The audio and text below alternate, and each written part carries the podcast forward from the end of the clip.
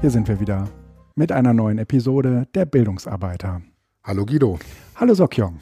Wie geht's dir? Ja, gut. Doch, ich habe jetzt äh, 14 Tage Seminar hinter mir. Ich äh, bin ein bisschen neben der Spur. Ah, okay.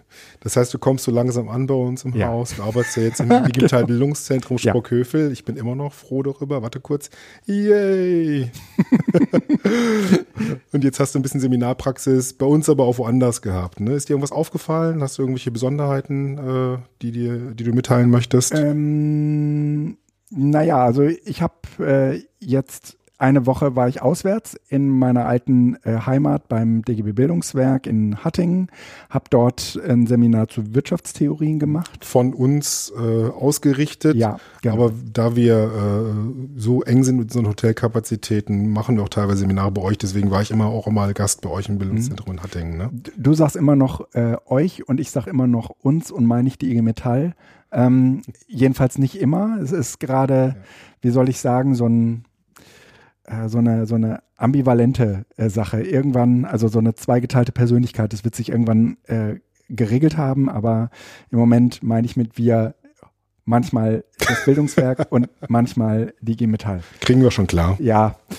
Ähm, aber ich hatte in dieser Woche äh, erst den Plan, mach doch mal ein kleines Kahoot äh, zu äh, Klimakrise. Mm, Und dann, also das ist sozusagen eine der Phasen innerhalb des, äh, des Wirtschaftstheorie-Seminars und dann war mir das aber irgendwie nicht, nicht angemessen genug und dann äh, habe ich na so vier Ecken gebaut, in denen man auf unterschiedliche Weise äh, Klima- und Wirtschaftskrisen äh, erleben konnte. Das war ähm, auf der einen Seite ähm, so ein CO2-Rechner, so ne, die Frage danach, wie viel individuelles ähm, Tun äh, steckt eigentlich in der Klimakrise oder individuelle Verantwortung steckt eigentlich in der Kri Klimakrise.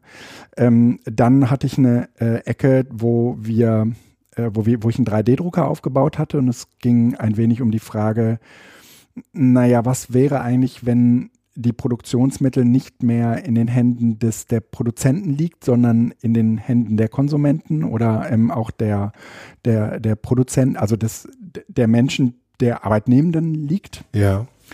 Und äh, dann hatte ich eine letzte Station aufgebaut, die sich mit ähm, der Veränderung des Planeten auf der Basis des Klimas befasste. Und zwar gibt es äh, von Google Earth ähm, eine ein Layer, eine Folie, die man praktisch über die Erde legen kann, wo, auf, wo äh, Google praktisch ähm, alle Bilder, die im Laufe der letzten 30 Jahre von einem bestimmten Teil des Planeten gemacht wurden, übereinander gelegt hat oder hintereinander gelegt hat. Und dann konnte man, sagen wir mal, ähm, Braunkohletagestätten sich, sagen wir mal, erweitern sehen oder vergrößern sehen. Man konnte sehen, wie äh, der Aralsee äh, langsam austrocknet.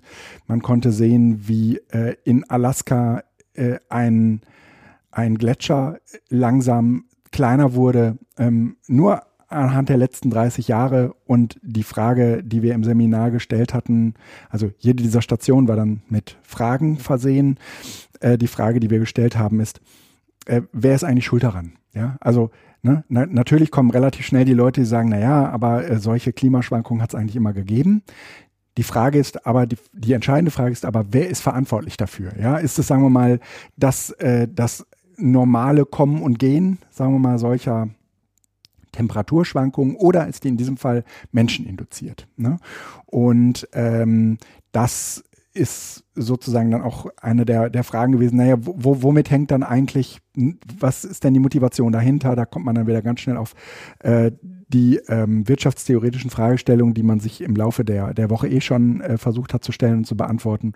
Und äh, insofern war das also jetzt gar nicht irgendwie so dieses klassische, mh, ja, Einsatz digitaler Medien im Bildungsbereich, sondern, äh, und dann hat man irgendwie so 13 Tools an der Hand, sondern ähm, hier habe ich versucht, nochmal sehr äh, auf den Inhalt bezogen, ähm, ja, Erlebnisse bereitzustellen, die natürlich interpretiert werden müssen dann im Seminarraum, die jetzt weniger etwas mit diesen großen und ähm, bekannten Tools zu tun haben, die wir zum Beispiel in der Insight besprechen oder die wir zum Beispiel auch ähm, häufig ähm, so im Munde haben, wenn wir irgendwie Kollegen beteiligen wollen oder so. Das klingt alles total spannend und faszinierend. Mir fallen noch etliche Anschlussfragen an, die ich jetzt äh, stellen wollen würde.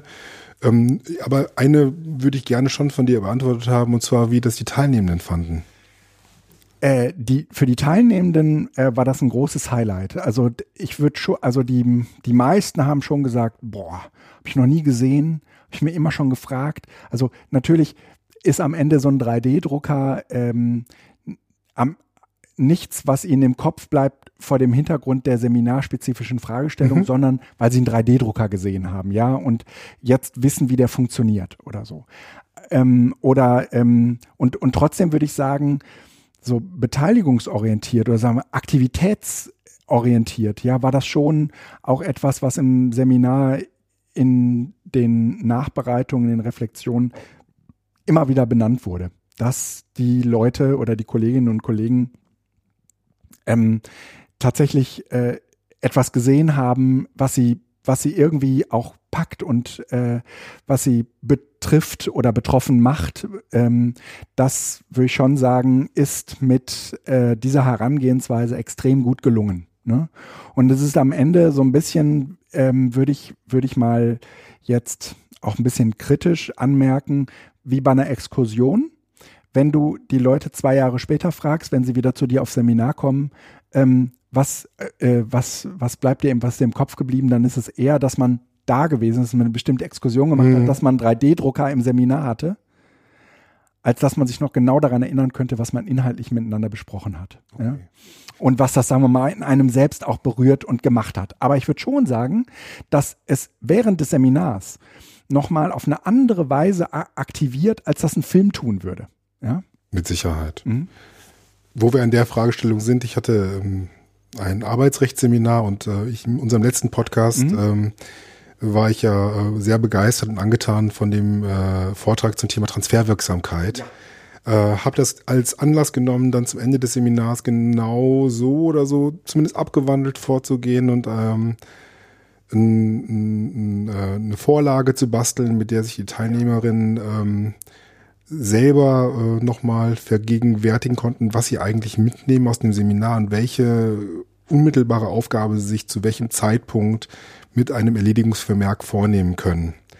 Das war außer, relativ aus der hohlen Hand. Das kann man noch besser ausbauen.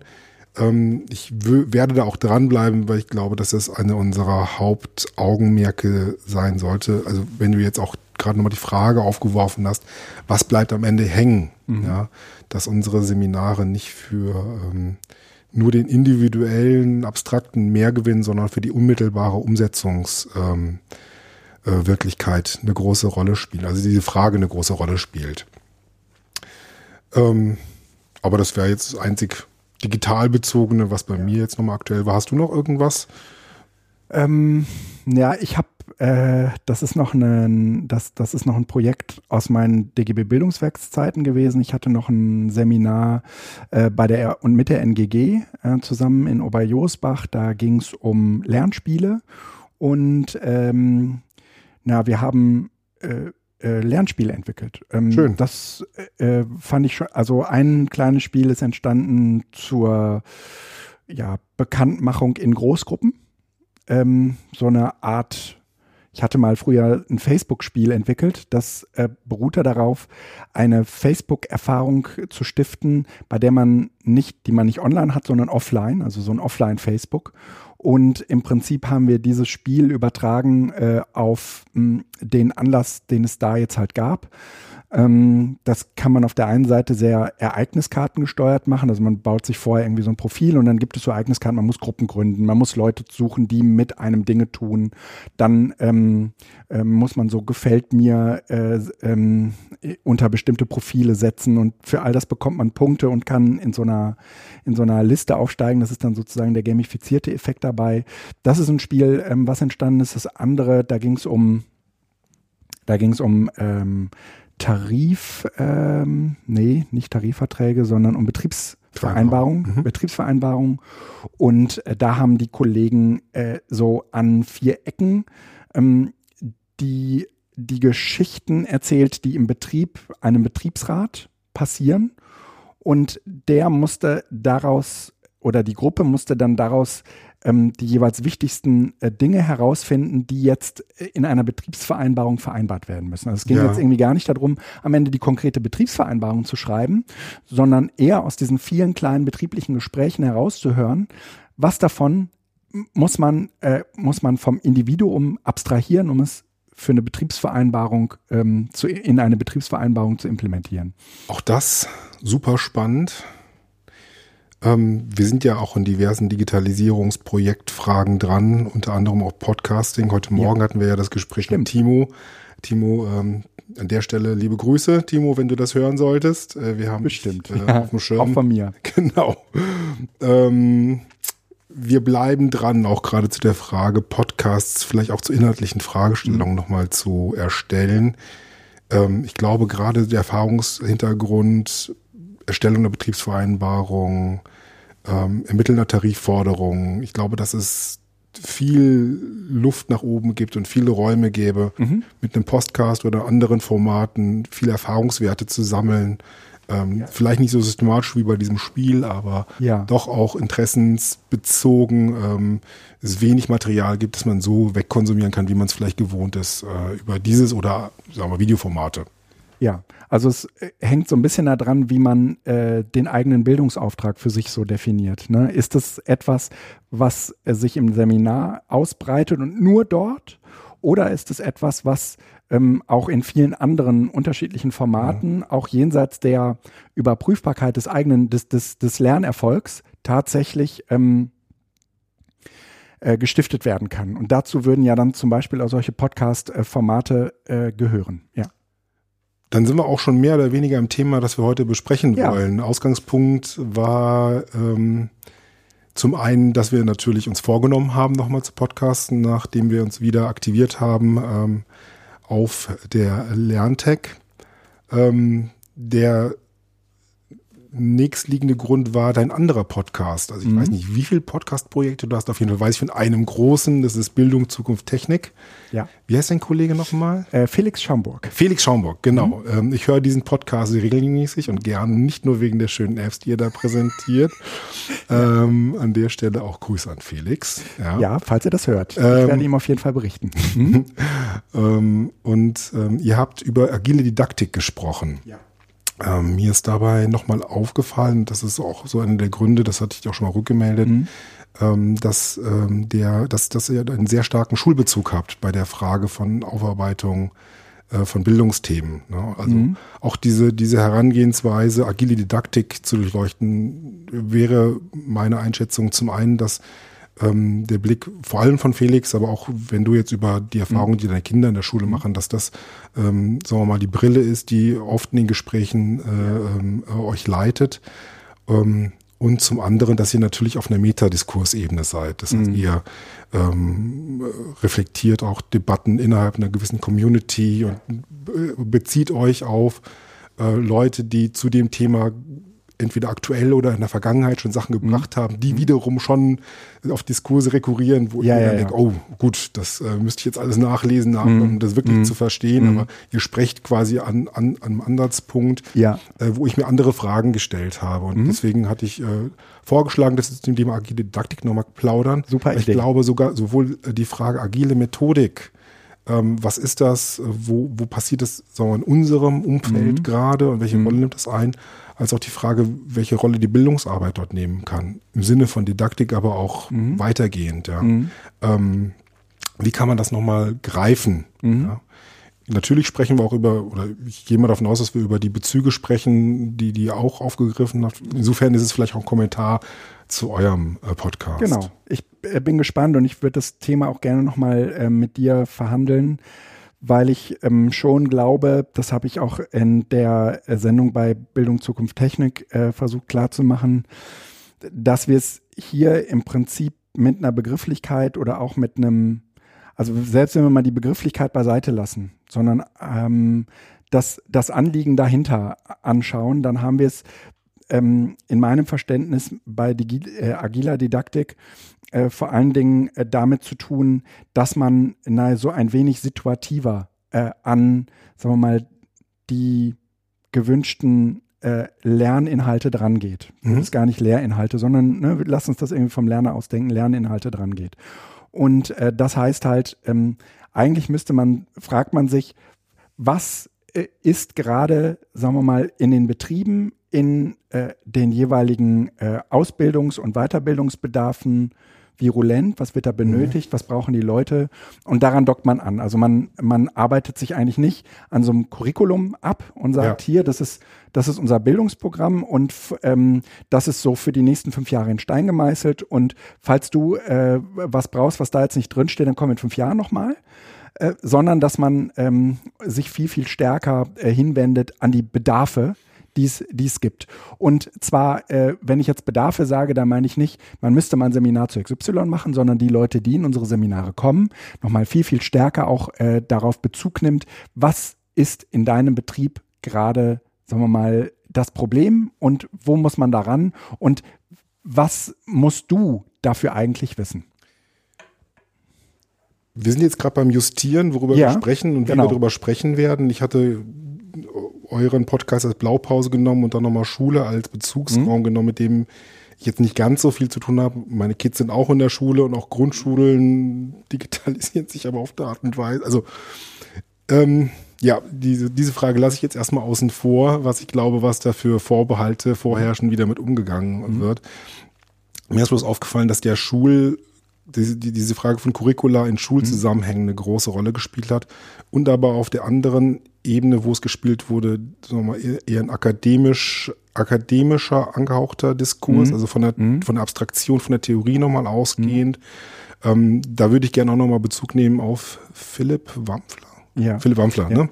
dessen äh, Vortrag ich mir auch nochmal angeschaut habe, den ihr angesprochen hattet, wo, wo ich das nochmal ganz schön, also so, so aufgefasst hätte, dass Schule zum einen, aber das ähm, Lehramtsstudenten dem akademischen Bezug dazu, quasi mhm. die Referenzgrößen dazu mhm. waren. Und du hast es schon angesprochen, die, der Blick und die Brille, mit der ich drauf gucke, und das ist natürlich auch ein partikularer Blick, wäre jetzt, was berufliche Bildung ja. oder berufliche Fortbildung mhm. angeht. Und das andere natürlich unsere Seminare in der politischen Erwachsenenbildung aus einer mhm. Gewerkschaftssicht, mhm. sehr spezifische Sichtweisen, wenn man mhm. so will.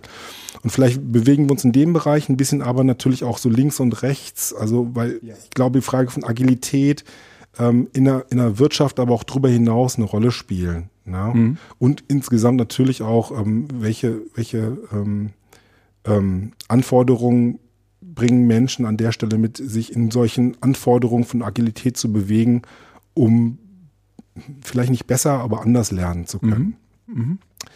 Ähm, ich schmeiße es gleich nochmal rein, weil wir jetzt nochmal die Bezugspunkte, über die wir reden, nochmal aufgreifen werden. Und das, denke ich, kommt auch in die Shownotes nochmal mit rein.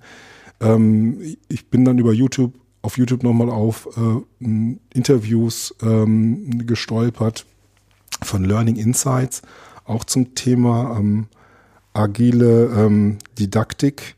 Ähm, da war ein Ausbilder von Trumpf. Andreas, hast du den Namen gerade nochmal? Ich hatte es dir geschrieben. Nee. Ach, du, ähm, äh, in der Mail, ne? Die habe ich aber jetzt hier gerade nicht vorliegen. Mhm. Genau. Ähm, ja, können wir in den Shownotes nochmal verlinken. Mhm. Das waren nochmal spannende Vorträge, also wo ein Ausbilder nochmal die Anforderungen der ähm, neuen Arbeitswelt, der Arbeitswelt 4.0 auf das bezogen hat, was er ähm, für notwendig hält, um die berufliche Bildung entsprechend umzugestalten. Und das hatte natürlich auch mhm. viele Bezüge zu diesen agilen Arbeitsformen. Das war ein spannendes Interview. Das würde ich auf jeden Fall auch empfehlen. Ja, dann verlinken wir das auf jeden Fall nochmal in den Show Notes. Mhm. Worum ging es in dem Interview? Ähm, also Thema war, war tatsächlich der, der, Wandel von sowas wie Industrie 2.0 hin zu 4.0. Ja. Und dass die Bildung und die Ausbildung vor allen Dingen, die auch sehr stark nach Curricula gebunden ist, also Lehrplänen in dem mhm. Zusammenhang und der Erfüllung von Aufgaben sehr stark nach einer alten industriellen äh, Logik von ähm, Produktionsprozessen und die, wie Menschen sich darin mhm. bewegen, ausgerichtet ist. Das heißt Aufgabenerfüllung, ja. Mhm. Ähm, Präzision, äh, äh, Umsetzung von direkten Aufgaben, mhm in einer sehr hohen Genauigkeit, in einer sehr äh, präzisen und tiefen Fachlichkeit. Ja. Aber das links und rechts, was im Zuge von Agilität äh, erforderlich wäre, so nicht mit äh, äh, reflektiert, beziehungsweise nicht so aufgreift, dass Menschen, die vor komplexe Aufgaben gestellt werden, die sie am besten selbstgesteuert lösen sollen, alleine oder in Handlungs- oder in Teams, in Gruppen, ja, dass das die Ausbildung nicht mitbringt, wie sie mhm. in unseren Ausbildungsrahmenplänen vorgesehen ist, mhm. sondern sehr genau beschrieben wird, was wie wo gemacht werden muss. Mhm. Das eine konkrete Beispiel, das, das dieser Referent dann gebracht hat oder der, der Interviewte, war, ähm, dass wir in Deutschland sehr gut äh, ein Loch äh, bohren können. Ja, und gar nicht despektierlich, aber tatsächlich in der industriellen Feinproduktion äh, ist ja Präzisionsarbeit, mhm. wie sie hier in diesem Lande hergestellt wird, sehr stark darauf ausgerichtet, dass wir sehr genau wissen, nach welcher Normierung, in welcher Tiefe, in welcher Breite, mit welchen Materialien, in welchen Konsequenzen mhm. wir dann zum Beispiel Löcher bohren, stanzen, feilen, was auch immer machen. ne? ähm, aber dass Anforderungen, die kundenorientiert sind, die Kreativität verlangen, die andere ja. Formen von Arbeitsorganisation benötigen, so die Ausbildung nicht mitbringen. Vielleicht wäre es an der Stelle ganz gut, wenn wir nochmal über Agilität sprechen und agile ja. Methoden. Ja, ja, und, und ich vielleicht auch nochmal was zu diesem Didaktikbegriff gleich sage. Willst ja. du die, willst, soll, soll ich anfangen mit der Didaktik oder willst du anfangen mit der Agilität? Wir fangen am besten mit der Agilität an. Ja, okay. Und mhm. an der Stelle ein kleiner Disclaimer, ich bin kein Experte, was Agilität mhm. angeht. Ich habe mhm. so meine eigene Deutung dessen, was da so reinkommt. Und ähm, da fallen einem mit Sicherheit deutlich mehr Sachen dazu ein, mhm. als ich jetzt gleich sagen werde. Aber Agilität wäre für mich tatsächlich eine Sammlung von Methoden in einer, unter dem Dach von so einer Philosophie, ähm, der auch der wortwörtlichen Bedeutung von Agilität, also Beweglichkeit, sich ähm, ähm, lösungsorientiert zu bewegen, um möglichst schnell und flexibel in Arbeitszusammenhänge zu kommen, die von Kunden, Auftraggebern ähm, gedacht werden, vom fertigen mhm. Produkt hin in mhm. einer Ganzheitlichkeit, wo es darum geht, möglichst gut abgestimmt und ja in möglichst vielen kleinen Schleifen ja. ähm, die besten Wege zu finden. Mhm. Ja, keine Standardisierung im Sinne von Arbeitsteilung, dass der eine das macht und der nächste das macht und wiederum die nächste Person mhm. das andere macht mhm. und jemand in einer übergeordneten Ebene fügt das Ganze dann zusammen, also in Form von unserer Hierarchie, sondern dass Hierarchien in der Stelle aufgelöst werden, dass die Menschen, die für den Gesamtprozess mhm. zuständig sind, nicht Einzelne verwalten, die das dann machen, sondern dass die Einzelnen sich zusammentun in Arbeitsprozesse, wo jeder, jede, in dem Zusammenhang so ein Buzzword interdisziplinär zusammenarbeiten, um Lösungen zu erarbeiten für Ziele, die sich dann auch im Gehen mitentwickeln. Mhm.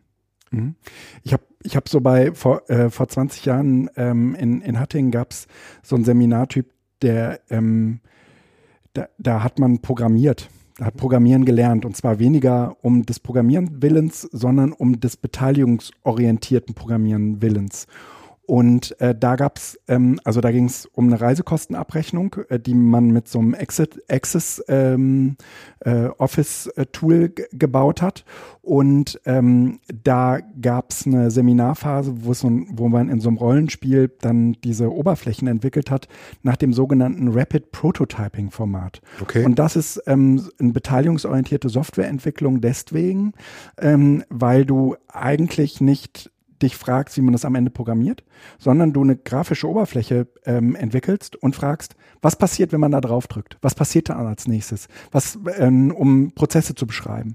Und äh, was damit eben auch gelangen ist, dass du im Prinzip einen äh, technischen äh, Prozess so weit abstrahiert hast, dass er von Menschen geklärt werden konnten, die eigentlich bisher diese grafischen Oberflächen bedient haben und eigentlich auch diese Abläufe kannten mhm. und äh, sich äh, eigentlich gemeinsam mit ähm, dem Entwickler äh, darüber unterhalten haben und dem erklärt haben, wie, wie sie das bisher gemacht haben, damit das sozusagen in der Software abgebildet wurde. Dass Produzent und Konsument an der Stelle miteinander genau, interagiert haben. Genau. Und zwar auf einer Ebene, wo der, wo der Techniker dann nicht fragt, ja, und ähm, soll das dann eine IP sein oder soll das ne, mit technischen Begriffen um sich schlug, sondern am Ende ähm, eher so diese Fragestellung äh, hatte, mh, hm, also ähm, wie, wie, das, wie das die Leute ähm, interpretieren, die diese Oberfläche dann am Ende bedienen. Und ähm, das gesamte technische Problem, wie man das dann umsetzt, davon abstrahiert und auslagerte. Und ähm, das Interessante war, du kannst halt sofort anfangen, dir darüber Gedanken zu machen. Aber wenn du, wenn du da als technisch dran gehst und dann anfängst, irgendwie so ein Pflichtenheft zu schreiben, das würde man, äh, so würde man da technisch halt rangehen, ja. dann ist man schnell auf einer Ebene, wo äh, gar nicht mehr, der gar nicht mehr beteiligungsorientiert ist, wo man tausend Leute auch schon abgehangen hat. Also wenn man so will, ist das Pflichtenheft nicht agil und die Methode, die du beschreibst, wäre agil. Die wäre agil, ja, ja. Ähm, weil beteiligungsorientiert und weil ähm, du relativ schnell, dadurch, dass du, dass du ja nur diese grafische Oberfläche, aber die hat keine Funktion hat, ähm, äh, darauf stößt, wo sich eventuell äh, die Katze in den Schwanz beißt. Also wo man merkt, das kann so nicht funktionieren, weil ähm, wenn wir an der Stelle schon dieses Formular aufrufen, dann ist die Frage, wo kommen die Daten dafür eigentlich her? Ne? Ja. Und äh, da, das ist schon auch etwas, was man auf der Ebene, ohne das jetzt technisch herleiten zu müssen, mit Leuten besprechen kann, die das eigentlich gar nicht interessiert. Ne? Zwei Sachen dazu. Also der Ausgangspunkt oder die, die, die, der Ursprung, das hast du ja dann damit auch mhm. klar angedeutet, kommt aus der IT-Branche. Mhm. Also mhm. viele Methoden dieser, viele Methoden aus dem agilen Bereich oder wenn man so will, alles, was sich im Bereich äh, Agilität mhm. bewegt, kommt eigentlich äh, aus der Ecke heraus. Ähm, und das zweite, ähm, tatsächlich diese, diese Logik von Iteration und Fehleridentifikation. Ähm, mhm. Also, dass man erstmal macht, um Fehler herauszufinden und zwar schnell, damit man im Gesamtprozess auch Fehler bearbeiten, beseitigen kann. Ja, Im Gegensatz zu so einem langen, ausgezogenen Prozess, wo man, nachdem man alles beschrieben hat und alles äh, diskutiert und festgelegt hat, dann in die Produktion geht, um nach der Produktion festzustellen, da sind noch äh, Bugs oder äh, Probleme, die man beheben muss, um dann wieder aber ganz weit zurückgehen zu müssen. Genau. Und eigentlich gewisse Sachen gar nicht mehr reparabel sind, weil der Pro das Produkt schon fertig ist. Ja. Und das ließe sich ja ziemlich gut auf Didaktik übertragen, oder? Genau, und jetzt äh, muss ich mal eben kurz, äh, bevor wir das auf Didaktik übertragen, vielleicht einmal kurz erklären, was Didaktik überhaupt meint. Wir werfen das gerne so in einen Topf, Meta äh, Didaktik und Methodik, aber ähm, der Didaktiker würde das scharf voneinander trennen. Ich, war, ich bin jetzt hier auch Mediendidaktiker, ich bin da gar nicht so päpstlich, aber ähm, die, die reine Lehre sagt, ähm, die Methodik äh, fragt nach dem Wie, also sie befasst sich eigentlich eher so mit den praktischen Verfahren des Lehrens und Lernens. Und die Didaktik, die befasst sich eigentlich eher so mit dem Was, Wozu und Warum. Also da geht es eher um die Lernziele, da geht es eher um die Begründung, da geht es eher um die Auswahl der Inhalte, so etwas. Ja. Und ähm, diese, also häufig wird Didaktik auch immer nur verkürzt auf mhm. äh, das Was, ähm, das zumindest, also Klafki ist ein sehr berühmter Didaktiker, wenn man ähm, so ein wenig äh, tiefer in die äh, in die Literatur, in die Didaktikliteratur einsteigen wollen würde, dann würde man auf jeden Fall äh, Klafki äh, lesen müssen. Und äh, dieses äh, was, wozu und warum, das ist eigentlich die Frage, die die Didaktik äh, beantwortet. Und ähm, die befasst sich eigentlich dann schon eher mit sagen wir mal, der Kunst des Lehrens. Das ist sozusagen auch eigentlich so die Richtung, aus der es ursprünglich mal kommt. Heute darf man das auf keinen Fall äh, so unterstützen. Deswegen findet man in der modernen Literatur eigentlich immer nur die Kunst des Lehrens und Lernens. Mhm. Ja? Also, weil das sozusagen immer ein, ein Prozess ist, den man sich von zwei Seiten anschaut. Ne? Also industriell, also so wie du es gerade eben beschrieben hast, so aus der Industrialisierungslogik, so äh, Industrie äh, 4.0, äh, 2.0, wäre es eher so, ah, was interessiert uns der Lerner? Ja, ja. uns interessiert eigentlich, äh, wie kommt das in die Köpfe rein und das machen eh alle gleich und das haben alle auch alle gleich zu machen und deswegen äh, lasst uns eher auf den auf die Kunst des Lehrens gucken. Ne? Und das hat sich so ein bisschen verkehrt. Wir wissen, ähm, dass unsere unsere Rolle als diejenigen, die solche solche Prozesse, solche Lernprozesse äh, anstoßen, ähm, häufig auch ähm, so, so, so ambivalent ist. Ja, also dass es sich gegenseitig auch beeinflusst. Wenn ich es übertrage auf unsere Bildungswelt hier äh, in der IG Metall oder in den Gewerkschaften, dann fallen mir dazu ein paar Stichworte ein. Zum einen ähm, ist das äh, die Konzeptarbeit, das ominöse ZIM-Papier, also Zeit, Zielidente Methodenpapier, die Frage, wie ich äh, das Seminar äh, entwickle und welche Stufen oder welche äh, Schritte äh, zu welchem Zeitpunkt kommen, äh, Minuten genau, mit ja. Zuordnung, was gelernt werden soll, welche Inhalte behandelt werden sollen, quasi äh, ein ABC oder ein Malen nach Zahlen Programm, nachdem jemand, der äh, das Zimpapier in die Hand nimmt, dann das Seminar Erfolg, äh, erfolgreich durchführen kann. Genau. Äh, man könnte da noch irgendwelche Erledigt-Häkchen ab, ab äh, sich dahinter imaginieren. Äh, äh Lerninhalt äh, vermittelt, Lernerfolg äh, quasi automatisch garantiert mhm. und der nächste Schritt bitte. Mhm. Das wäre sowas wie ein nicht agiles, ähm, ja. nicht agile didaktische Herangehensweise. Und zum anderen haben wir auch eine relativ ähm, lange Traditionslinie und auch eine Debatten, auch eine Auseinandersetzungslinie rund um die Standardisierung und die ähm, ähm, Harmonisierung unserer Seminare mhm. nach äh, äh, Stufen in der Stufenbildung. Mhm. Also ähm, modularer Aufbau. Genau, ja, nicht modular. Ja, modular würde ja suggerieren, dass man sie flexibel äh, äh, ähm, ah, okay. suchen kann, mhm. sondern die klassische Herangehensweise war die Stufenbildung, also im Jugendbereich Jugend 1, mhm. 2, 3, mhm. für Erwachsene die sogenannten dann Arbeitnehmer 1, 2, 3, dann funktioniert, also früher F1, ja, 2, ja. 3, Betriebsräte 1, 2 und so weiter und so fort. Also die Annahme, man könnte da stufenförmig Wissen, äh, Wissen aneignen. Auch das eine Form von didaktischer Herangehensweise, mhm. die, die das, was wir jetzt gerade diskutieren wollen, wo Agilität massiv wieder wieder genau. dagegen stehen würde. Du musst erst das wissen, bevor du das überhaupt verstehen kannst. Genau, wenn so das dem, Grundlagenseminar ja. in dem mhm. Zusammenhang, wenn du erst nicht begriffen hast, dass äh, die marxistische Werttheorie quasi die Unterjochungsverhältnisse der kapitalistischen Warenwelt mhm. und so weiter und so fort, dann darauf aufbauen kannst du dann verstehen, mhm. warum ja. rassistische Herrschaft wird und so weiter und so mhm. fort. Also kann man im gesellschaftspolitischen Bereich, kann man bei Betriebsräten, kann man wo auch immer ansetzen. Das findet man wieder mit dem Anspruch und der Logik auch dahinter der ähm, Standardisierung. Ja, das muss man natürlich auch als Aspekte mit reintragen. Ich will jetzt keine Grundsatzdebatte hier nochmal simulieren mit äh, Polen, die ich nicht wiedergeben kann. Aber klar ist, in so einer Logik kannst du natürlich ähnlich wie bei Curricula auch davon ausgehen, dass du das gleiche Angebot so, flächendeckend anbieten kannst. Mhm. Ja? Mhm. mhm. Und dann dem gegenüber steht, und wenn ich das, das ist jetzt massiv verkürzt, natürlich all das, was wir in den letzten vielleicht 20 Jahren, vielleicht liegt auch falsch, im Zuge von Subjektorientierung diskutiert haben. Ja, ja das wäre jetzt so, korrigiere mich, wenn ich falsch liege, so eine weiter also eine diskursive Weiterentwicklung von dem, was schon in dem Zusammenhang diskutiert wurde, den Lerner tatsächlich in den Blick zu nehmen und wie lernt eigentlich ein Mensch in dem Zusammenhang vom Teilnehmenden aus denken, genau. ja, und so, ja.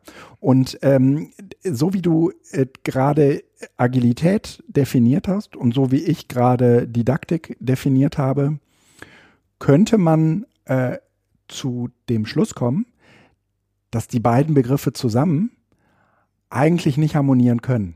Mhm. Weil das eine ist, also Didaktik ist letztendlich das Machen eines Plans und ähm, natürlich auch das vorher überlegen und voraussetzen von etwas. Das ist sozusagen auch die äh, Idee hinter, warum wähle ich das aus und nicht das. Und dagegen steht so ein bisschen ja eigentlich das Agilitätsprinzip, was einem sagt, ähm, wir fangen jetzt, wir laufen jetzt mal los und dann gucken wir mal, in welche Richtung sich das entwickelt. Und dann werden wir mit unseren äh, Erfahrungen, Professionen darauf ähm, reagieren und den Kolleginnen und Kollegen vorschlagen, äh, ähm, welche, welche Richtung man jetzt einschlagen müsste. Mhm. Ne?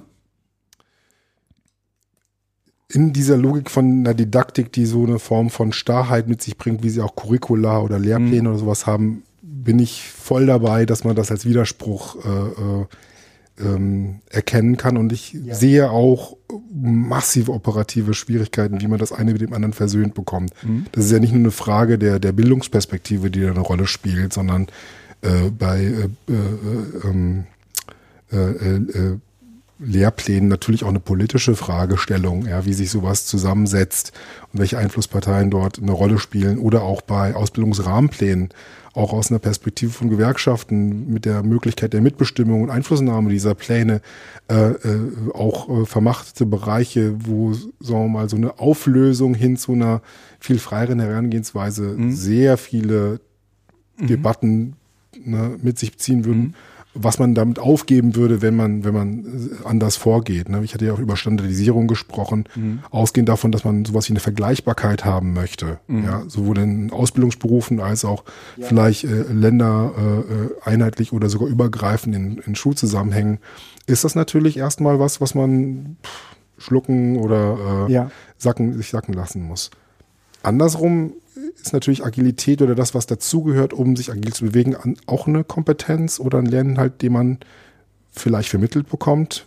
Wie würdest du das einordnen? Ja, ähm, ich vermute, dass äh, Agilität etwas ist, was in allererster Linie in den Köpfen der, ja, der ähm, Bildungsreferentinnen und Referenten anfängt. Ja, also da läuft das los. Agilität ist aus meiner Sicht etwas, was man im Seminar stiften muss. Das, das werden Teilnehmende von sich aus nicht einfordern. Mhm. Ähm, äh, wir hatten irgendwie dieses Barcamp gemacht. Ja, ähm, das, das ist, sagen wir mal, ein guter Anfang. Aber was das Barcamp im Gegensatz zu, Agili zu einer agilen Didaktik falsch macht, ist, dass es im Prinzip eine Sessionplanung macht und die läuft dann durch. Eigentlich müsste man nach jeder Session eine neue Sessionplanung machen, damit äh, sozusagen etwas Agiles passieren kann. Ähm, du du äh, hast eine Session erlebt mhm. ähm, und hast dich, was weiß ich, zur BR Kompakt App hast ähm, und hast jetzt aber auf dieser Basis eine Idee bekommen, wie es weitergehen müsste. Und dazu möchtest du gerne eine Session anbieten. Das geht in dem normalen Barcamp-Modell so gar nicht. Ja, aber ähm, äh, denkbar wäre das ja. Ich ähm, habe gerade mir, mir, mir geht gerade noch ein anderes Beispiel durch den Kopf. Ähm, ich hatte jetzt äh, irgendwie letzte, le, die letzten drei Tage ein Seminar zu Basiserschließung äh, im, im, im Betrieb. Geht irgendwie um Mitgliedergewinnung und so weiter äh, und ähm, sagen wir mal das äh, Aktivieren von Aktiven so und ähm, äh, Gewerkschaftsmitgliedern im Betrieb und da ist mir nochmal klar geworden, wir setzen uns dann abends hin und planen den nächsten Tag. Mhm. Das hat mit Agilität ehrlich gesagt relativ wenig zu tun. Agil wäre zu sagen, ähm, wir planen die erste Gruppenarbeit und dann gucken wir, was sich daraus ergibt. Und dann äh, äh müsste man im Prinzip Fragestellungen aus dieser Gruppenarbeit entwickeln, die in die nächste Gruppenarbeit führt. Mhm. Und eigentlich weiß niemand von uns am Abend, wo man am, am nächsten Abend stehen würde. Ich, ich das würde, das ja. wäre aus meiner Sicht agile Didaktik. Ich, ich würde an der Stelle gerne nochmal vielleicht auch, also nicht abbrechen, aber zumindest nochmal klarziehen, ähm, dass es mir gar nicht so stark darum gehen würde, die reine Lehre oder die Klarheit in dem Zusammenhang mhm. herauszuarbeiten und direkt zu übertragen. Ähm, ich nehme agile äh, äh, ähm, ähm, Agilität so als methodisches Angebot mit so einem philosophischen Überbau ja. war. Und ähm, klar ist auch, wir, wir bespielen hier nicht eine grüne Wiese, wo man quasi alles von vorne macht, sondern wir haben Rahmenbedingungen und Vorerfahrungen und Kulturen und ähm, die sind mal fester und mal flexibler. Seminarerwartungshaltungen, ja. Mhm. Diverseste Sachen, mhm. mit denen man mhm. da arbeiten muss. Mhm. Ähm, zum einen glaube ich, dass schon diverse Elemente, die man als agil klassifizieren könnte, schon durch, allein durch die, die, die Debatte rund um Subjektorientierung schon mit reingeflossen sind, die zumindest äh, den Geruch haben oder ziemlich stark danach schmecken, dass man genau sowas auch mit mhm. reflektiert. Aber wir haben auch sehr stark natürlich eine gewisse Grundausrichtung auf, wenn man so will, als Kontrapart so einer starren Didaktik. Ja. Ja, und der Vergleichbarkeit in dem Zusammenhang. Und da gibt es durchaus Suchbewegungen und vielleicht bei uns eher möglich und einfacher, weil wir nicht ganz so stark äh, äh Vorgaben haben, wie das vielleicht in der Schule ist, wobei ich bin kein Lehrer, ich kann das mhm. auch nur begrenzt mhm. äh, beurteilen.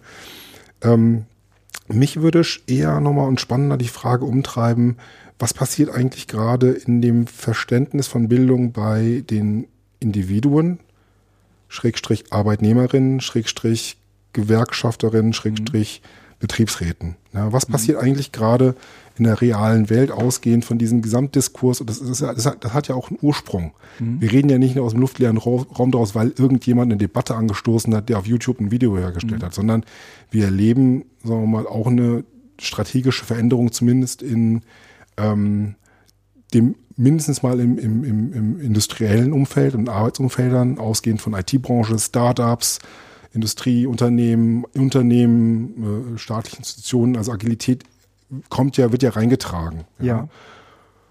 Und das äh, korrespondiert mit sowas wie der, der, der Revolutionierung der da Revolution, Revolution der Datenverarbeitung ja, und der ja. Einführung von Smartphones und ja. die, die, ne, das ist ja quasi die flankierende Ebene, wo klar es ist ganz viel möglich.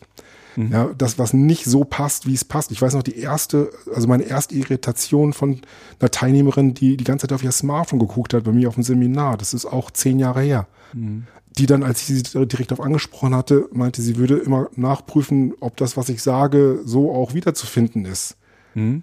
Ah, und okay. das habe ich überhaupt, also äh, im ersten Moment war da eine Irritation, hm. dann vielleicht auch eine Kurzzeit, eine, eine kurze Sekunde, ein Moment der Kränkung, aber dann auch die Erkenntnis, dass es ja ein unheimliches Interesse ist, von der Person, die lernen will und ja. nachvollziehen will, was da eigentlich los ist. Ja. Also das war für mich so ein Schlüsselmoment, wo mir klar war, das ist, wenn ich das aus einer Lernperspektive begreife, und da habe ich noch überhaupt nicht über Agilität nachgedacht, mhm. aber ja eine ganz andere Herangehensweise, wo sich unsere Frage von Bildungsverständnis, Ausrichtung und auch Didaktik nochmal auf den Prüfstand stellen müsste, zu sagen, ja. wie, wie lernen eigentlich Menschen, warum lernen Menschen, was sind Antreiber, wo kann man das nutzen, wo muss man vielleicht auch aufpassen. Ähm, das ist für mich ein ganz, mhm. ganz wichtiger Aspekt mhm. an der Stelle. Und natürlich, das ist zeitversetzt und verschoben und die Menschen sind da unterschiedlich, wie sie das rangehen. Für mich war nochmal ein wichtiger Punkt, als äh, das hattest du in irgendeinem Vortrag mal nochmal angebracht, dass diese Smartphones, die wir haben, die Art der Wissensaneignung, die wir uns ja. selber dort antrainieren, keine ist, die auf klassisch didaktischen Vorstellungen beruht, sondern die sind vom Konsumenten aus gedacht und die meisten Menschen lernen das autodidaktisch. Ja. Also wenn man eine andere Form von Didaktik anbringt, ja. sich die Welt und das Wissen, das darin vorhanden ist, über das Swipen, über das Suchen, über Suchmaschinen, über Verlinkungen, das, das hat ja massive Implikationen, wo wir gar nicht drüber alles diskutieren können. Aber ich finde die Frage von Didaktik mhm. und wie wir Lernen aufbauen und äh, wie wir dort ansetzen, wenn in der Welt drumherum so viel von diesen Geräten rumschwirren, wo Leute sich dazu anders verhalten, weil auch Unternehmen sich anders dazu verhalten und sie sich selber dazu anders verhalten sollen und Lernverständnis mit dem lebenslangen Lernen und die Aufgaben, die draufkommen, mhm. wie auch das dort reinspielt. Das ist so mal ein Ausgangspunkt, wie ich auf diese Frage agile Didaktik draufblicke. Ja, und wenn man das aus der Perspektive anschaut, dann muss man halt einfach feststellen, äh, das, was du gerade auch nochmal zu den Autodidaktikern, Didaktikerinnen sagst, ähm, das ist ja etwas, äh, was hochindividuell ist. Also jeder von uns, also wir würden das ja auch gar nicht, wenn man die Kolleginnen und Kollegen danach fragt, als Lernen bezeichnen, was, was wir da gemacht haben. Ja. Ähm, sondern das ist halt irgendwie die Auseinandersetzung mit dem Gerät gewesen. Und äh, die hat bei allen unterschiedliche Früchte getragen. Bei den einen äh, hat das dazu geführt, dass man äh, sich irgendwie Leute zusammengesucht hat, die man mal im Zweifel Dinge fragt. Ähm, es gibt aber auch Leute, die haben angefangen, äh, sich bei YouTube Dinge zu erschließen. Es gibt Leute, die haben angefangen, äh, in Facebook-Gruppen oder WhatsApp-Gruppen ähm, sich solche Hilfe-Communities zusammenzustellen. Hilfe will ich das gar nicht nennen. Das sind, das sind eher solche, solche Lern- und Beratungs-Communities im weitesten Sinne. Aber auch Lernen würde, würde niemand dazu sagen, sondern Austausch, mhm. ja, Kommunikation. Die also, Hilfefunktion bei einer, Soft bei einer, bei einer Software. Ja. ja, das ist ja, ja. das sind ja auch da lernt man eigentlich, aber auch das würde man nie als solches begreifen. Und ja, nicht, jetzt würde man, müsste man klären, dass man das als solches begreift. Und, und dann gibt's halt auch immer noch den Austausch. Ja, ähm, du stehst irgendwie bei einer Party in der Küche mit drei anderen zusammen und äh, wir benutzen die und die mhm. App für die, für, um uns gemeinsam irgendwie zu organisieren. Wir machen das so und so. Und eigentlich muss man ja sagen, ähm, Lisa Rosa ist eine, äh, ist eine Kollegin eher so aus dem Schulkontext, ähm, die äh, aber sehr äh, dediziert, würde ich sagen, und, und sehr klar in der theoretischen Einordnung der ähm, dieser Digitalgeräte ist und die hat das, äh, die, das sind Kulturzugangsgeräte genannt. Und ähm, damit ist schon auch gemeint, dass Weltaneignung ähm, auch oder bei den allermeisten Menschen, es gibt natürlich Verweigerer und, Verge äh, und Verweige Verweigererinnen, ähm, ganz, ganz häufig ähm, auf dieser Ebene des Gerätes stattfindet. Ja, wie man wohin kommt, wie man sich irgendwie Einkäufe merkt, wie man sich, also Leute machen Bilder von Sachen. Das ist das Normalste von der Welt, wenn du einen Arbeitsauftrag äh, für eine Gruppenarbeit im Seminar stellst und danach verteilen die Leute sich auf auf Gruppenräume, dass sie sich ein Foto vom Arbeitsauftrag machen. Die nehmen das Blatt nicht mit oder die Flipchart nicht mit, sondern die fotografieren sich das und das ist das Normalste. Da fragt auch irgendwie keiner, wieso kriegen wir das hier eigentlich nicht auf Papier oder so. Ähm, das wird überhaupt noch nicht mal als ein Defizit wahrgenommen, sondern ich, ich glaube, das wäre eine Behinderung oder ähm, niemand wüsste so richtig, was man damit anfängt, wenn man das auf Papier kriegt. Leute fotografieren sich sowas ab. Das ist das Normalste. Und daran sieht man so ein wenig, ähm, selbst bei einer Gruppe, wo ich jetzt sagen würde, ja, die war, also waren jetzt nicht so digital affin, die, die Gruppe, die ich die letzte Wochenhälfte hatte, ne? Hm. Ähm, äh, ist das das Normalste von der Welt. Und da würde ich schon auch äh, mal dran andocken, dass ähm, wir es jetzt im Seminarraum eigentlich mit Leuten zu tun haben, die untereinander sich alle unterstellen, inklusive der Referentinnen und Referenten, dass das alle gleich machen. Ja. Aber die Tatsache, äh, äh, oder sagen wir mal, die, die Wirklichkeit im Seminarraum ist, dass wenn man genau hinschaut, machen wir das alle anders. Nicht nur, weil wir alle eine andere App gebrauchen, sondern auch, weil wir, weil wir darüber hinaus so andere Brückentechnologien haben, was das sich aufschreiben und abfotografieren und ähnliches angeht, ja. Und äh, das macht aus meiner Sicht auch so deutlich, wie schwer es heute ist, an eine gemeinsame äh, Lernerfahrung anzudocken und von der ausgehend vorauszusetzen, alle machen das auf eine bestimmte Art und Weise. Und das hat wiederum äh, noch keinen Niederschlag im Seminarraum gefunden. Und äh, die Frage ist halt, ähm, wie man das hinkriegt und ob agile Didaktik die Antwort auf alles ist, inklusive auf 43. Also, ne? Also, worauf ich da Bezug nehmen würde, ist, das, das ist ja jetzt die, nicht die Neuerfindung des Rades im Sinne von, wir entdecken das Lernen Neues, sondern dass die Sachen ja schon alle da waren. Ähm, Klaus Holzkamp als äh, ähm, äh, Lerntheoretiker, der die Sternstunden der Bildungsarbeit beschreibt aus, äh, aus so besonderen Momenten heraus, wo jemand, der eine besondere Leidenschaft hat, auch eine unmittelbare äh, Vermittlung hinbekommen kann, die äh, sehr viel einprägsamer ist als, sagen wir mal, so eine reine Lehrstoffsvortragssituation äh, würde wunderbar in sowas reinpassen. Mhm. Ähm, und ja, ich glaube, dass es auch unheimlich sinnvoll ist, nochmal diesen Lernbegriff in dem Zuge dieser Debatte auch nochmal auszuweiten. Mhm. Ähm, Yvonne grüße ich an dieser Stelle, ja, auch Hörerin dieses Podcasts, ähm, äh, hat in ihrer politischen Arbeit äh, vor Ort, also als Gewerkschaftssekretärin, mal beschrieben, dass sie eigentlich, wenn sie auf Kunden oder auf Institutionen oder auf Gremien oder wen auch immer stößt, dass es immer auch dort um Kurzinputs geht, also um Bildungssituationen. Sie hat das mhm. beschrieben als, dass sie dann, also im Gegensatz auch zu mir, weil wir uns dann ausgetauscht haben über mhm. das, wie meine Arbeit im Seminarraum ist und diese mhm. Konstruktion, dass sie im, im Gegensatz dazu ein Stand-up-Comedian der Bildungsarbeit ist. Mhm. Weil du sofort und unmittelbar genau die richtige Argumentation und, und genau das richtige Wissen parat haben musst, um in der Situation eine Person von, nicht nur von was zu überzeugen, sondern ihr auch mitzugeben, was eigentlich rechtlich oder, mhm. oder politisch an der Stelle opportun, sinnvoll und notwendig wäre. Ja, ja und das ist mir an meiner Arbeit in der Geschäftsstelle auch auf, aufgefallen, wenn, wenn du dich mit Gremien zum Beispiel auseinandersetzt, wo es um Rechtsfragestellungen geht, dass es nicht nur immer die Frage des Überzeugens ist, sondern auch eine Aufklärungsfrage dann da ist. Wie ist es eigentlich gerade? Ja, die werden Fragen gestellt, was machen wir jetzt eigentlich falsch oder was ist denn deine Meinung dazu? Mhm. Und in der Situation würde man das als Gespräch begreifen, als klassische Arbeit, aber es ist auch eine Bildungsfrage an der Stelle. Was vermittle ich an der Stelle wie? Ja, ähm, und, und, aber jetzt reden wir aber über unsere Räume und wie wir das in Didaktik, also in, ja. in so, so, so ja. Formate reinbekommen. Genau. Und äh, da möchte ich nochmal äh, anschließen an das Beispiel von eben.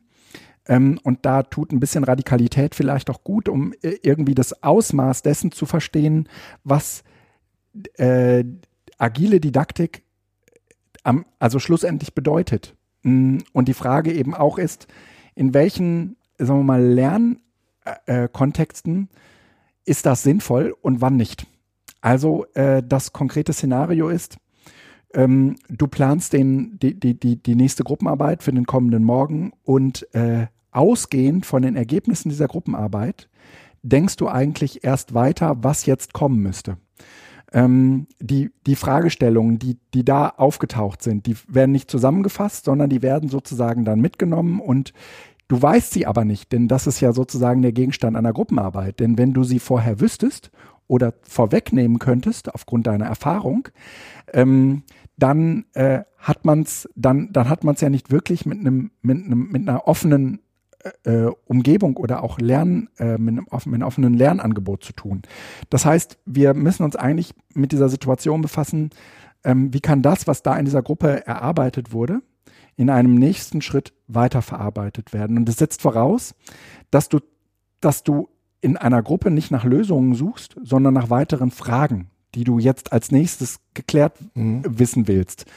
Ähm, das heißt, du müsstest im Prinzip auch hingehen, ich, ich denke ich denk gerade, während ich rede, du müsstest im Prinzip auch didaktisch hingehen und eigentlich Projekte definieren, Lernprojekte. Und dann fangen die an loszulaufen und dann ist man, äh, sagen wir mal, dann ist man dabei, äh, diesen Lernprozess mitzu, mitzugehen.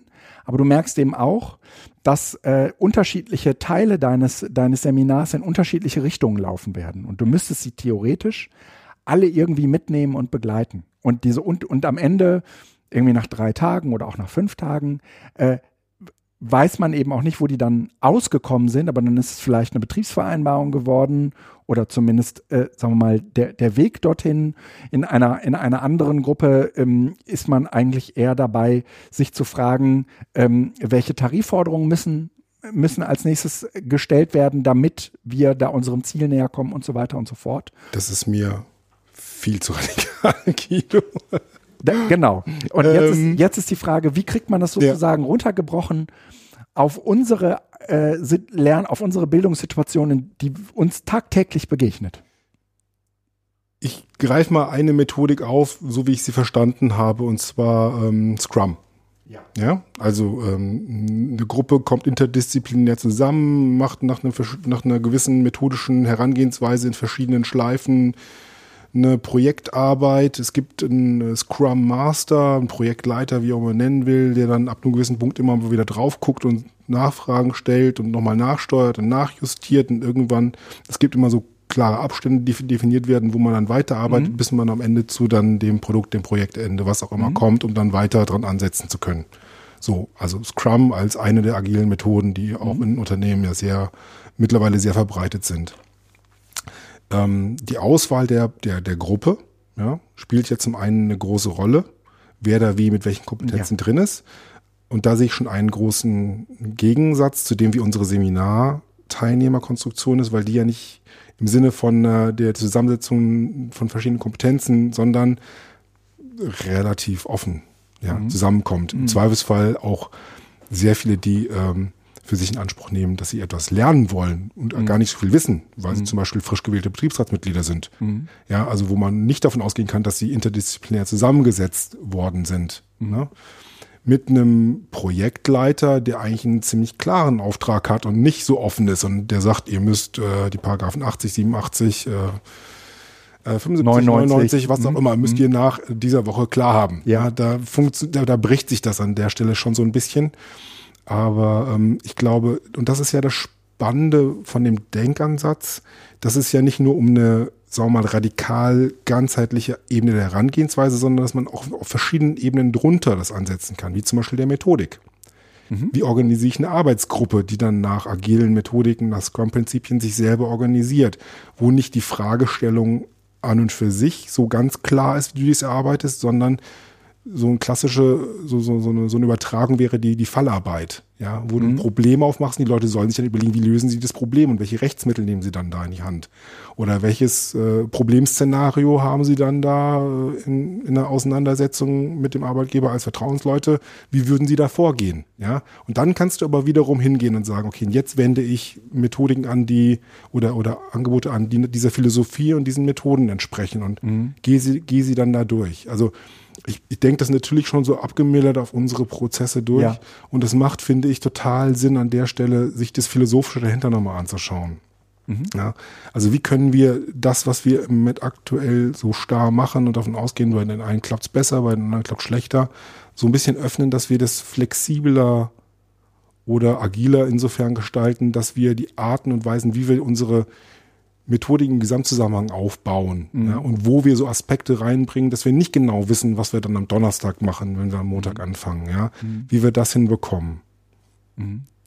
Also da bin ich schon relativ konkret, äh, würde ich mal sagen, in, in so zwei, drei Überlegungen an der Stelle. Und mir hilft's, weil ich aus meinem Gefühl aus dem engen Korsett komme, sagen wir mal, so einen Fächer aufgemacht kriege und denke, ach klar, an der Stelle würde ich sagen, ne, da, da, das passiert schon so in der Form, so ähnlich, aber da kann man nochmal anders rangehen und sich so diesen Methodenkoffer angucken, was Agilität angeht und das nochmal öffnen. Und klar, ne, hier sind wir viel zu stark, dass wir Inhalte reinpressen, weil wir glauben, dass das didaktisch irgendwie notwendig ist, dass sie alles mitnehmen und wissen. Ja. Und nein, wir müssten eigentlich viel ergebnisoffener an dem Punkt, wo die Leute ihre Fragen haben, ansetzen und dort nochmal entwickeln lassen und sie möglichst selbstständig dann dort ran, rangehen lassen, damit sie für sich äh, Resultate erzielen. Ne? Also da, da bewegen sich noch für mich auch ganz stark alte Welt und neue Welt so in, in einem, wo ich gucke, wo, wo kriege ich das hinge, hingepresst, anstelle dass ich, wie gesagt, von der grünen Wiese aus agil neu denke. Ne? Ja.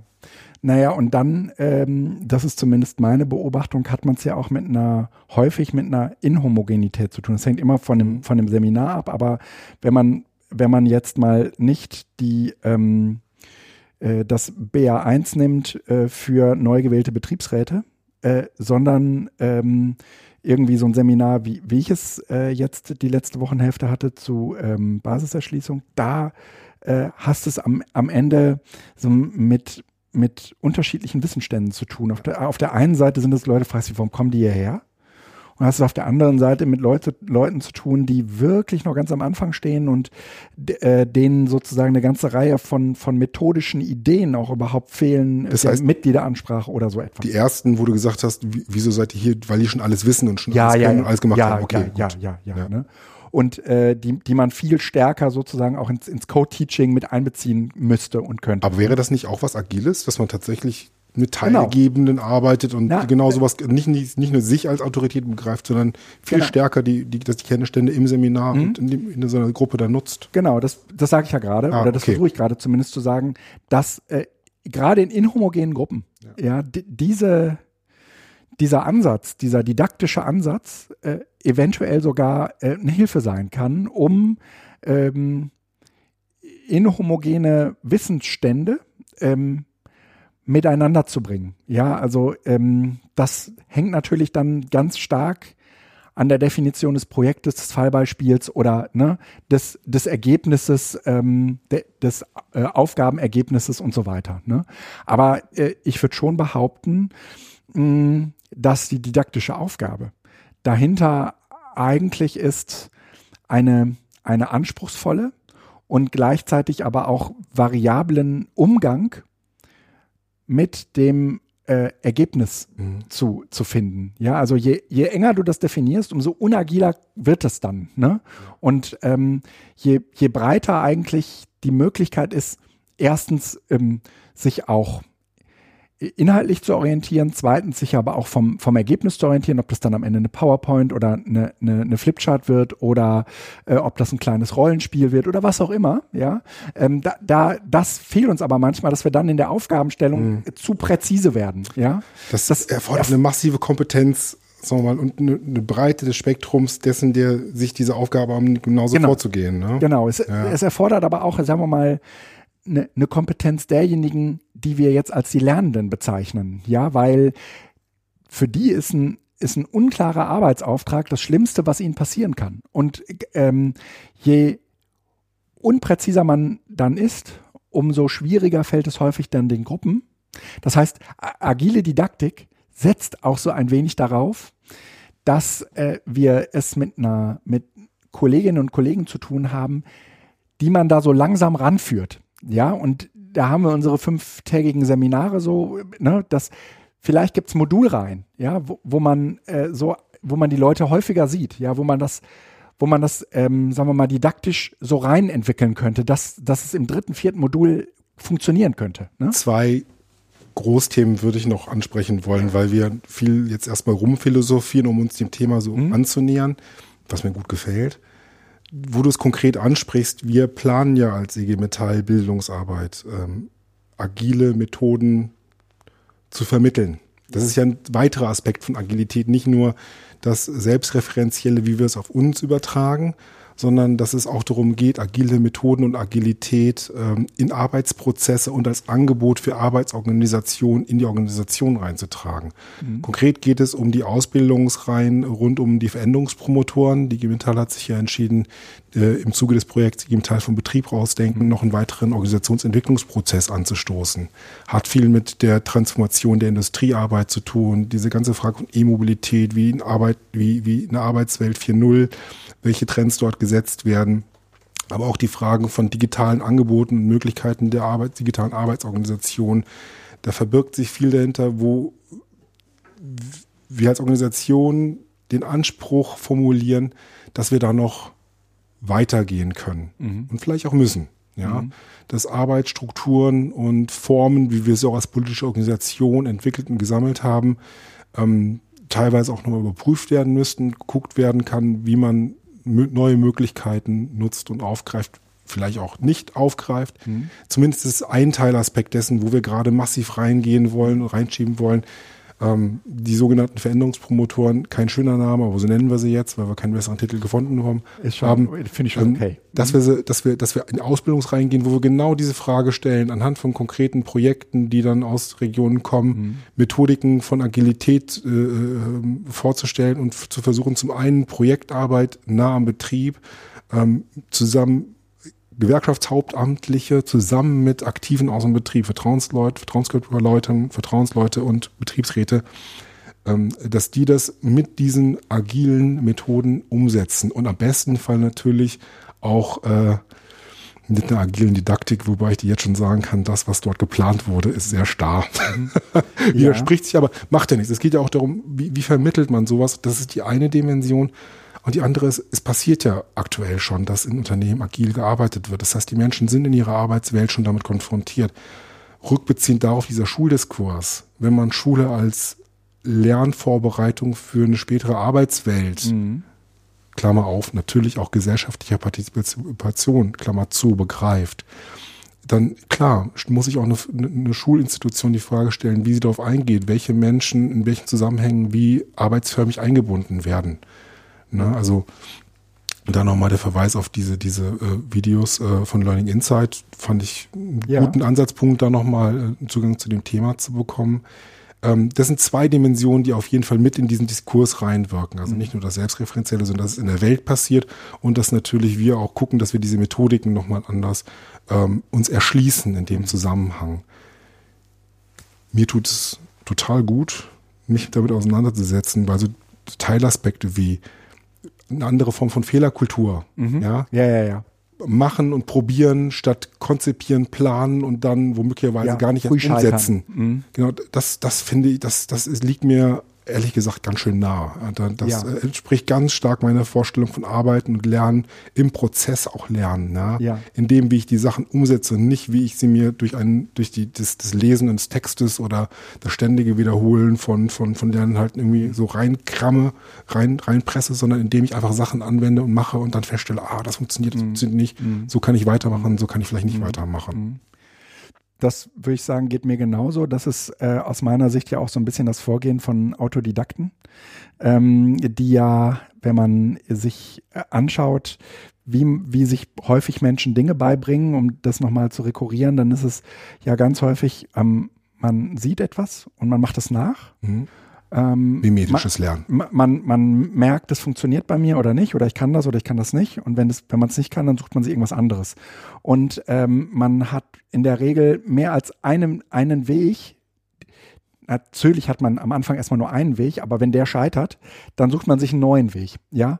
Und ähm, den hat man natürlich nicht am Anfang wie in so einem Seminar, so ihr könnt es so, so oder so machen, parat, sondern es ist eher so, dass man scheitert und danach wieder sucht und dann wieder scheitert und wieder sucht und dann schafft man es und dann hat man aber das nächste Problem und dann sucht man wieder und so weiter.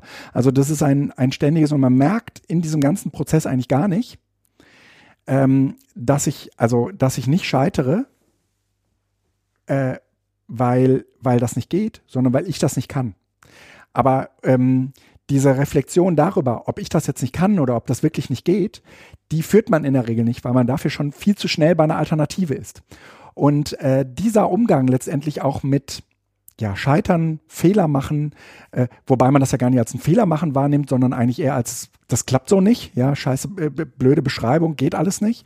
Und dann guckt man halt weiter. Das ist sozusagen irgendwie auch dieses äh, schnelle äh, Gucken und gar nicht so sehr darum kümmern und reflektieren, warum äh, ne, hat das jetzt nicht, hat das jetzt nicht geklappt und so weiter. Mhm. Und das ist in gewisser Weise unglaublich heilsam. Je öfter man das macht und ähm, umso, umso schneller ist man eben auch bereit zu scheitern, weil man genau weiß, ach, von wegen Scheitern, ähm, ich habe halt, wenn ich äh, irgendwie meine Suchmaschine anwerfe, 13 Möglichkeiten, ein bestimmtes Problem zu lösen. Ich fange mit der obersten an. Ich weiß nicht, ob es die richtige ist. Und dann arbeite ich mich runter. Und wenn ich ganz unten immer noch nicht Bescheid weiß, dann frage ich halt jemanden. Ne? Ich also allein über die Frage des, des Scheiterns als, als Lernmoment könnten wir, glaube ich, ja. noch mal eine weitere Stunde füllen bei dem Thema. Ich würde gucken, dass ja, wir so ein bisschen zum Ende kommen. Ja. Ähm, Guido, noch mal kurz als äh, Resümee und Reflexion für mich. Ich nehme zum Beispiel auch unsere Gespräche, die wir jetzt im Zusammenhang des Podcasts machen, ja. auch als Lernmoment wahr. Das Total. ist ja, ich ja. weiß nicht, ob das jetzt agil ist oder nicht. Im Zweifelsfall interessieren mich als Nicht-Akademiker und Nicht-Verantwortlicher die Klassifikation nur ja. äh, geringfügig hat mir auf jeden Fall Spaß gemacht, ja. mich mit, mit dir über, den, über dieses Thema auseinanderzusetzen. Und das Schöne ist, wir werden weiter darüber reden. Ja. Nicht in dieser Podcast-Form, sondern vielleicht auch ähm, ja. analog. Aber ähm, auf jeden Fall spannende Fragen, die sich daran anschließen. Und wir sind noch nicht fertig in diesem Gespräch, um uns das Thema zu erschließen. Und das geht vielleicht auch anderen so, äh, dass ähm, die Dinge, die wir jetzt hier besprochen haben, gar nicht die Fragen sind, die ihr eigentlich äh, im Kopf hattet, als wir hier so miteinander redeten. Und das ist vielleicht auch ein guter äh, Ausgangspunkt, um eine Frage zu stellen. Entweder äh, im Kommentarbereich unseres äh, Podcasts, äh, oder aber auch gerne auf äh, Facebook oder falls ihr die E-Mail-Adresse von Sokyong oder mir äh, habt, ähm, meldet euch gerne auch so zurück. Wir freuen uns auf jeden Fall, äh, wenn ihr eure da Gedanken mit uns teilt, weil es uns wiederum auch wiederum äh, anstößt, in äh, neue Richtungen vorzustoßen, äh, so agil, wie es nur irgendwie geht. In dem Sinne. In dem Sinne. Äh, adieu. Bleibt beweglich.